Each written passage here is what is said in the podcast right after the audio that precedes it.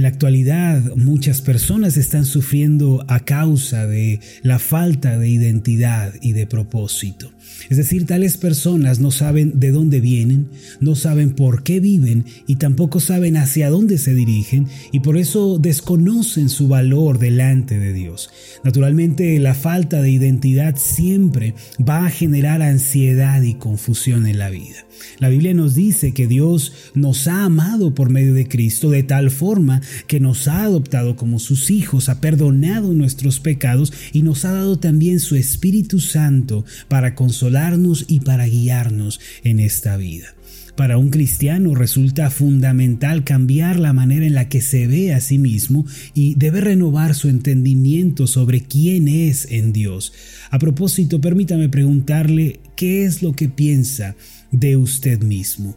¿Qué es lo que piensa acerca de su persona y de su propia personalidad? La identidad se adquiere cuando uno sabe de dónde viene, sabe por qué vive y sabe también a dónde se está dirigiendo. La Biblia nos responde claramente a estas tres cuestiones que el ser humano se plantea. Primero, la Biblia nos enseña que nuestra existencia, es decir, la vida humana, no es el producto de la casualidad, no es el resultado de, la, eh, de, un evento desafortunado, no es el resultado de un accidente cósmico, no. De hecho, el primer capítulo de la Biblia aborda este tema. Génesis capítulo 1, versículo 1 dice de esta forma, en el principio creó Dios los cielos y la tierra. Es decir, Dios es el creador del universo, que es el significado de la palabra o de la frase los cielos, y es a su vez el creador y formador de este planeta que nosotros llamamos tierra. Además, el versículo 27 de Génesis 1 nos aclara que Dios creó al hombre y a la mujer y los hizo conforme a su imagen. El pasaje dice de esta forma, y creó Dios al hombre a su imagen, a imagen de Dios lo creó, varón y hembra los creó. No solo eso, la misma palabra de Dios nos enseña que Él supervisa y cuida al ser humano desde el momento de su concepción. El Salmo 139, versículo 13, dice de esta forma, porque tú formaste mis entrañas, tú me hiciste en el vientre de mi madre. Y el versículo 16 añade, mi embrión vieron tus ojos y en tu libro estaban escritas todas aquellas cosas que fueron luego formadas sin faltar una de ellas. A la luz de lo anterior debemos comprender que Dios nos hizo y Dios nos formó. Él es el dador del alma y del espíritu y de Él proviene la personalidad y el temperamento. Negar lo anterior, mis amados, es ir en contra de la razón misma. Cuando una persona se vuelve consciente de que Dios es su creador, entonces ha comenzado su camino para descubrir su identidad. De esta forma podemos responder al cuestionamiento número dos, que es ¿por qué vivimos o para qué estamos en esta tierra? Si Dios nos hizo, si Dios nos creó, si somos de verdad la obra de sus manos, entonces nos debemos por completo a Él. Si Dios me hizo, entonces yo soy de su propiedad y debo obedecerle y debo vivir para Él. La vida solo tiene sentido cuando se vive para Dios. Recordemos siempre esto, la vida solo puede tener sentido cuando se vive para Dios. Quite al Señor de la ecuación y yo pregunto, ¿qué sentido tiene entonces el dinero? ¿Qué sentido tiene la fuerza, la juventud, el vigor, la belleza? Quitemos al Señor del centro y entonces, ¿qué sentido tiene el talento, el ingenio, la creatividad? Amados, todas estas cosas solo pueden tener significado cuando Dios es el centro. De otra forma, todo en la vida pierde valor, pierde significado y se vuelve cenizas. Cuando respondemos a las preguntas de dónde venimos y por qué vivimos, podemos también responder a la tercera pregunta, hacia dónde nos estamos dirigiendo. Muchas personas piensan que la muerte es el punto final de la historia, pero la verdad es que el alma del hombre es un ser inmortal que vivirá para siempre. El hombre es un ser cuyo espíritu vive bajo este ropaje de carne. Por eso, aunque el cuerpo hecho del polvo de la tierra se desbarata al morir, el espíritu nunca desaparece, el espíritu prevalece. Por este motivo debemos detenernos a pensar seriamente sobre el destino eterno de nuestras almas. ¿A dónde vamos a ir después de esta tierra, mis amados? ¿Cuál es el destino eterno de nuestras almas? En esta vida nosotros debemos tomar una decisión. ¿Vamos a vivir eternamente en el cielo con el Señor o vamos a caer en el infierno y vamos a vivir para siempre separados de Dios? Amados, recuerden que la muerte no significa el fin de nuestra existencia. Y si usted quiere aspirar al cielo eterno, a la gloria celestial y quiere estar con Jesucristo al morir, entonces tiene que rendirle su vida en esta tierra en primer lugar. Debe aceptarle como Señor y Salvador suficiente y debe depositar en Él toda su esperanza de ser salvo y de tener vida eterna. Juan capítulo 3 versículo 36 nos dice algo sumamente importante. El que cree en el Hijo tiene vida eterna, pero el que rehúsa creer en el Hijo no verá la vida, sino que la ira de Dios está sobre él. Así que para responder a la pregunta ¿a dónde vamos? Debemos estar seguros de que hemos recibido a Cristo como Señor y Salvador personal. Solo Jesucristo ofrece garantía eterna, firme, de que vamos a estar con Él después de esta vida. El mismo capítulo de Juan 3, eh, pero ahora en los versículos 16 en adelante dice así, porque de tal manera amó Dios al mundo que ha dado a su Hijo unigénito para que todo aquel que en Él cree no se pierda, mas tenga vida eterna. Versículo 17, porque no envió Dios a su Hijo al mundo para condenar al mundo, sino para que el mundo sea salvo por Él.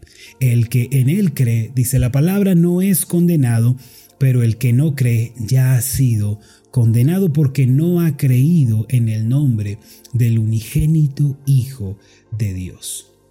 Es interesante notar que la vida eterna que Jesucristo ofrece no es un asunto meramente del futuro. Los que creen en Él, dice este pasaje, tienen vida eterna ahora mismo. Esto significa que cuando sus cuerpos exhalen el último aliento y vuelvan al polvo de la tierra del cual fue tomado, ellos van a abrir sus ojos en la eternidad y van a estar con Él para siempre. Quiero aprovechar para preguntar, ¿sabe usted a dónde va? ¿Sabe usted el destino de su alma? ¿Está seguro de a dónde va a ir después de esta vida? Amados, hoy es el día de rendirnos ante Jesucristo y de confesarle como nuestro Señor. Es el día de creer en su nombre y de depositar toda esperanza en Él. Si lo hacemos, Él promete darnos vida eterna. Cuando una persona sabe de dónde viene, sabe por qué vive y hacia dónde se dirige, el tema de la identidad se aclara rápidamente delante de ella. Nosotros sabemos que venimos de Dios, podemos proclamar, Él es nuestro creador, es nuestro hacedor y formador, Él nos hizo en el vientre de nuestra madre.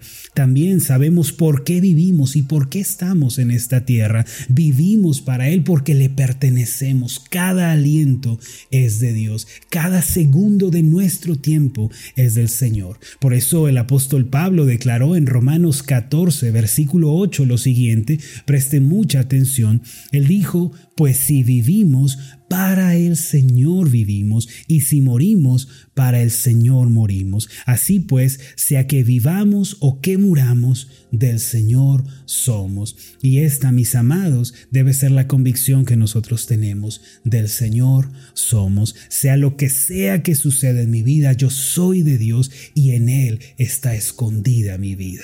Además de todo esto, sabemos hacia dónde nos estamos dirigiendo. Cada día que pasa, con cada aliento que damos, cada paso que damos, hermanos, todo nos acerca al encuentro cara a cara con el autor de la vida. Por eso mientras estamos en esta tierra debemos vivir para su gloria y para su reino. Nuestra vida debe ser un reflejo de que el reino de Dios es real. Debemos vivir para expresar eso con lo que hacemos, con lo que pensamos, con nuestras decisiones. Los cristianos podemos decir que sabemos de dónde venimos, sabemos por qué razón estamos viviendo y también hacia dónde nos estamos dirigiendo. Dios es el dador de la identidad y junto con ella, Dios también nos da un fuerte propósito de vida. Además de ser justos, perdonados y de ser personas bendecidas, como hemos visto los días anteriores de esta semana, hay un aspecto más que tenemos que considerar. Para todos aquellos que han creído en Cristo y que tienen su identidad arraigada en Él, existe una asombrosa promesa que no deben ignorar ni tener en poco, la cual forma parte de su identidad. Esta tremenda bendición se encuentra en Romanos capítulo 8, versículo 14, y dice de esta forma, porque todos los que son guiados por el Espíritu de Dios, estos son hijos de Dios. El significado de este pasaje es asombroso y profundo. Implica que aquellos que de verdad son hijos de Dios como resultado de su fe en Cristo, así como lo describe Juan 1.12, tales personas tendrán una marca distintiva, algo que los va a distinguir del resto. ¿Cuál es esa marca? Que sus vidas van a ser guiadas continuamente, amablemente, felizmente por el Espíritu Santo. Esto se refiere a que no vamos a vagar por la vida errantes, perdidos, extraviados, no, siempre que lo solicitemos, siempre que así lo necesitemos, si nos acercamos al Espíritu Santo, Él nos va a indicar el camino y nos va a señalar la senda por la que debemos ir. Hoy en día muchas personas se sienten perdidas desafortunadamente, se sienten extraviadas, sienten como si sus vidas hubieran naufragado en el mar de la vida. Aún dentro del pueblo cristiano es triste decirlo, pero hay muchos que se sienten de esta manera. Se preguntan a dónde debo ir, qué debo hacer, qué decisión tomar y si tomo esta decisión y me va mal y si hago esto y fracaso. El famoso eh, filósofo alemán Milton Ludwig dijo, la vida es un laberinto, el futuro es incierto. Las palabras de este filósofo reflejan muy bien el sentir de muchas personas en la actualidad. A menudo no estamos seguros de qué camino elegir o qué hacer o qué planear porque el futuro nos parece incierto. No podemos predecir lo que va a suceder y esta es la razón por la que mucha gente está ansiosa y temerosa el día de hoy. Sin embargo, para los que estamos en Cristo, hay una enorme bendición, algo que nos hace diferentes al resto, y esto consiste en que podemos ser guiados en esta vida por el Espíritu Santo. El Espíritu Santo es el Maestro, Él es el pastor que nos enseña el camino que nosotros tenemos que elegir. Es decir, no estamos obligados a vagar por los senderos del mundo para fracasar al final, no, Él ha prometido enseñarnos el camino que tenemos que seguir y esta es la marca distintiva de los hijos de Dios. El Salmo 32, versículo 8, registra lo siguiente, te haré entender y te enseñaré el camino en que debes andar, sobre ti fijaré mis ojos. Aún en nuestros días, mis amados, el Espíritu Santo quiere dirigir nuestros pasos y quiere llevarnos por los caminos de bendición que han sido preparados por Dios. Él no quiere que andemos errantes, sin rumbo. Eh, eh, antes de todo esto, Él quiere que tomemos su mano y que le sigamos. Ahora, Él ha prometido llevarnos por un camino bueno, llevarnos por el mejor camino para nosotros. Ahora, ¿qué podemos hacer para recibir esa guía tan asombrosa del Espíritu Santo? Si de verdad queremos que nos guíe, entonces debemos orar y meditar profundamente en la palabra de Dios. Cuando oramos sinceramente al Señor por nuestro futuro, nos despojamos del egoísmo, de los deseos de la carne, entonces el Espíritu nos guía en paz por esta vida. Una buena medida para saber si estamos siendo guiados por el Espíritu de Dios es la siguiente. Cuando sentimos un deseo ardiente como el fuego, una paz profunda en nuestro corazón, podemos decir que eso es evidencia de que el Espíritu Santo nos está guiando. Sin embargo, cuando sentimos temor, ansiedad, intranquilidad profunda, el Espíritu Santo no nos está guiando o nos está advirtiendo que no vayamos por ese camino. Y en este último caso debemos detener lo que estamos haciendo. Yo tengo una regla de vida que he seguido en estos últimos años que tengo como pastor. Es la siguiente y la quiero compartir con ustedes. Orar, escuchar y obedecer. Muchos recordarán que ya lo he mencionado antes, orar, escuchar y obedecer. Este es el camino que Dios ha trazado también para sus hijos. Cuando el camino no es claro para mí, cuando no sé a dónde tengo que ir, hago un alto en la senda y comienzo a orar para poder escuchar a Dios hablando a mi vida. Después me propongo escuchar atentamente. Pongo mucha atención a mi estudio bíblico, mucha atención a mi entorno, mucha atención también a lo que está ocurriendo en la iglesia, al sentir de mis hermanos, porque yo no soy un cristiano que ando solo por la vida, yo pertenezco a una congregación, yo tengo hermanos que oran por mí, que tienen también el Espíritu Santo, y pongo atención a lo que Dios está hablando por medio de ellos, las instrucciones que me está dando, y entonces a través de estas cosas que el Señor ha puesto a nuestra disposición, podemos escuchar la dirección que Él quiere que nosotros tomemos.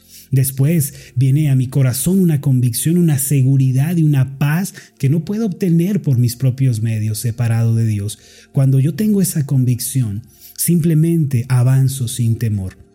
En todas las veces que he orado, escuchado y obedecido, he visto la mano de Dios preparando el proyecto, la meta, y he visto grandes milagros. Recuerde, orar, escuchar y obedecer es la clave para ser guiados por el Espíritu Santo.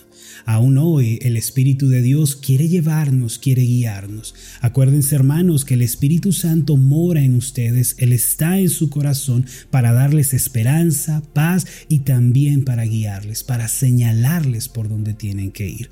Las personas que son dirigidas por el Espíritu Santo, ellas no van a fracasar, sino que van a tener paz en todo lo que hagan.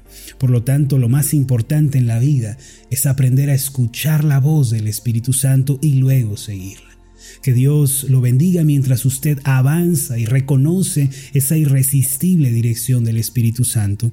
Esta es también parte de la identidad que Dios le ha dado a usted en Cristo. Permítame orar por su vida. Amado Dios y Padre Celestial, te damos las gracias porque dentro de la identidad que nos has dado, la nueva naturaleza que tenemos en Cristo, nos das la bendición y la posibilidad de ser guiados por tu Espíritu. Señor, yo te quiero pedir por cada uno de mis hermanos y hermanas en Cristo que están allá en sus hogares, que van camino a su trabajo, que vienen ya de regreso. Quiero pedirte, Padre Celestial, que les aclares el camino, les indiques la senda, les muestres por dónde tienen que ir, pues esta es la promesa que tú hiciste. Te haré entender y te enseñaré el camino en que debes andar. Sobre ti fijaré mis ojos. Padre, que podamos vivir no por lo que vemos, no por lo que tocamos o sentimos, sino por la fe de que estamos haciendo tu voluntad. En el nombre de Jesús te lo pido. Amén y amén.